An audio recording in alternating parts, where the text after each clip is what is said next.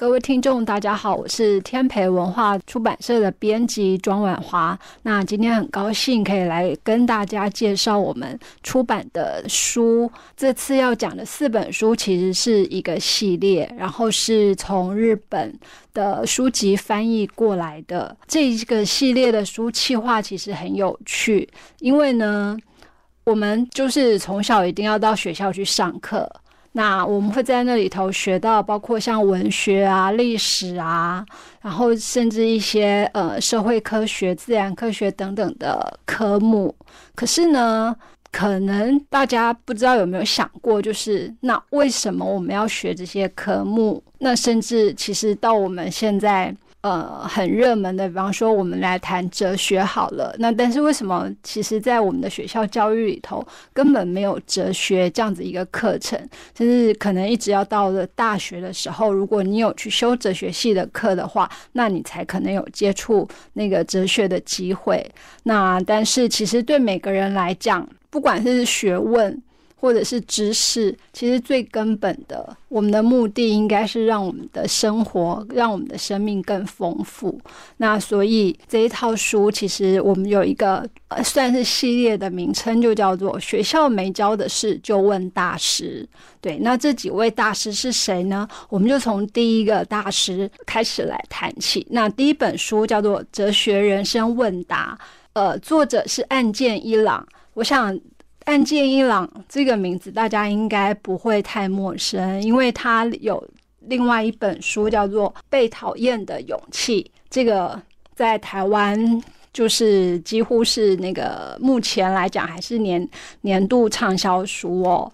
那这个作者岸见一郎，他本身是一个哲学家，专攻西洋哲学史，然后他最主要就是。那个，嗯，哲学跟心理学的研究，所以像他被讨厌的勇气，或者是都是从心理学家德勒的概念开始来谈起。那当然，他不是高高在上的哲学家，也不是就是只是在那个课堂上照本宣科的一个教授或老师，可是他就走入大家的身边。那甚至这套书其实一开始是，哎，他们就从高中生来讲。到底哲学是什么？因为其实日本跟台湾很相像的，就是每个人其实从小就会接触到很多的那个升学压力，那可是却不会有人来说，那你的人生到底要什么？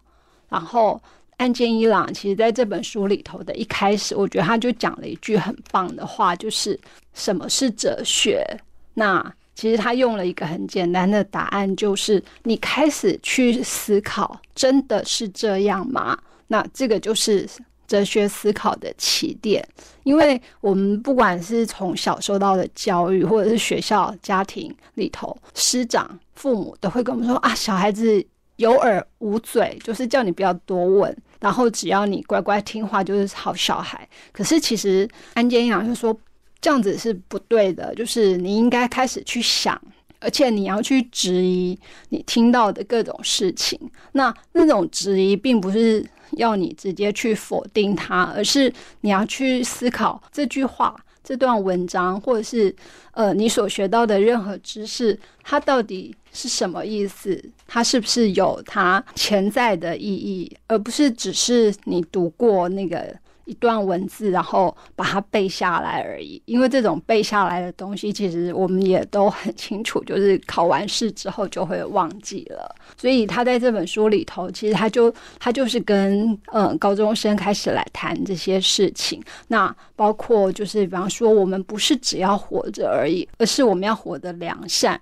那所谓的良善呢，其实在更简单的话来讲，就是好好活着。那什么叫好好活着？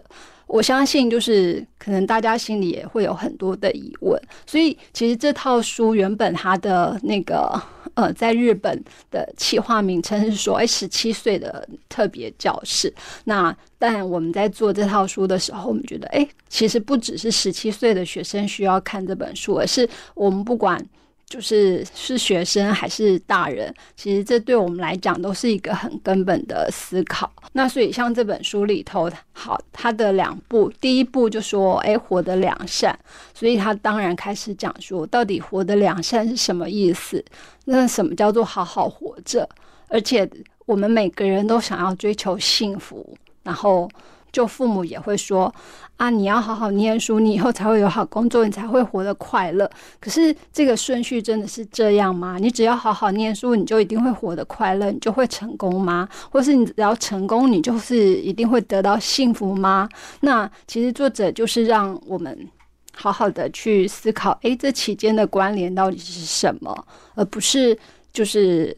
你只要听到什么，你就完全的接受下来。那所以这本书也用了一个很特别的体例，他就是以当他去做演讲的时候，然后学生提出的问题，那他在逐一回答。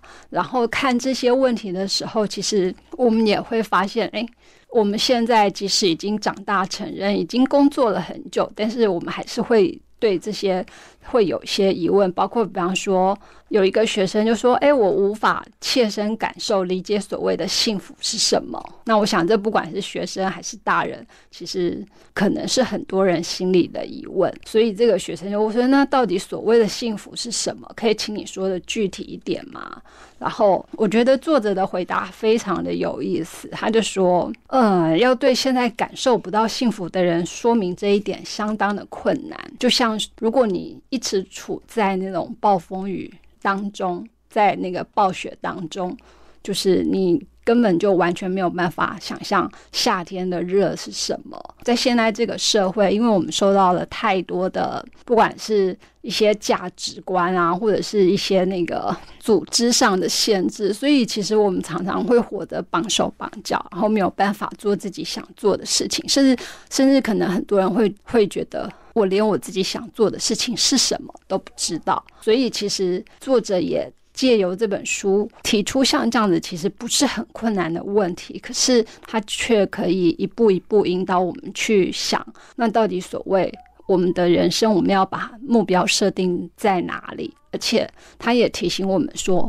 幸福其实并不等于成功，而且成功其实是相同的。大家那个对成功的定义就是，比方说好工作。好房子，好老婆。可是，其实每个人对幸福的定义就不同，因此幸福其实是。是值上的多样化，其实它的这些概念都是以哲学的方式来思考。可是当我们这样谈下来的时候，我们就会觉得，这其实是我们每天日常生活中其实是可以去做的事情。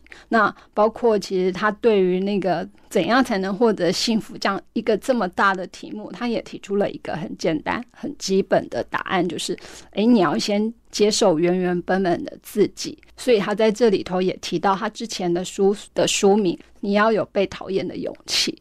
那他也补充，可是如果你已经是被人家讨厌的时候，那你就不需要特别再去培养自己被人讨厌的勇气。而且所谓被人讨厌的勇气呢，其实不是说哦，你因为做坏事然后人家讨厌你，那你要勇敢去面对。他的意思就也不是这样，是因为我们每个人。每天都要接触到很多的人，然后这些人际关系其实也常常会带给我们，不管是精神上或心理上，或者是身体上的一些压力。而且每个人就是会不自觉的想要让自己是一个好人，可是你要当一个好人的时候。可是你要面对这么多不同的人，你也不可能满足每个人的需求，所以当然其中就会有人觉得你不是那样的好，那他也许就有可能会讨厌你。作者要提醒我们的就是在这个点。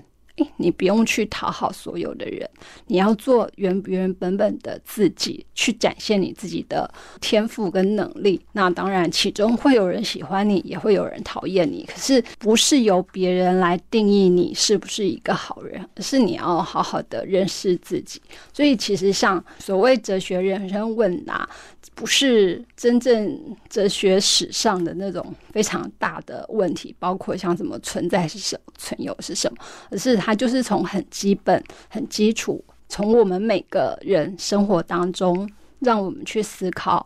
好，我们要好好活着。那什么叫好好活着？又如何好好的活着？然后破除掉这些哦，我一定要成功，我一定要过得比别人好这些迷思，去找出真正属于自己的幸福。那这本不到两百页的书，其实读起来非常的轻松容易，但是却可以让我们去思索很多的问题。第一本书我们就到此结束。